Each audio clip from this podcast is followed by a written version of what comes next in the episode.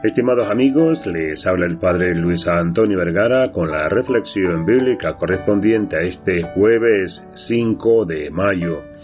El Evangelio está tomado de San Juan capítulo 6 del 44 al 51. En este Evangelio que escuchamos en estos días, Jesús hace referencia a Dios Padre. Qué bueno sería para nuestra atención en las palabras de Jesús al referirse a Dios Padre. Pensar en Dios Padre es pensar en que nunca estoy solo y que hay alguien que piense en mí y que hay alguien que se preocupa por mí. Pensar en Dios. Pensar en Dios Padre es pensar que alguien me cuida y da lo mejor para mí. Ese es nuestro Padre, ese es nuestro Padre. Ese Dios es nuestro Padre, para que también ese Dios es el Padre de Jesús, que también es nuestro Padre. Y Dios Padre me da lo mejor, me da a Jesús. Dios Padre quiere tener de seguro un vínculo muy cercano de amor con cada uno de nosotros.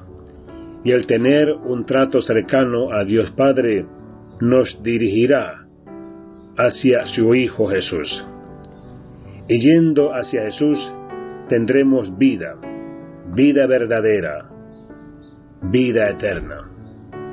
Dios es nuestro Padre, que realmente se preocupa por nosotros.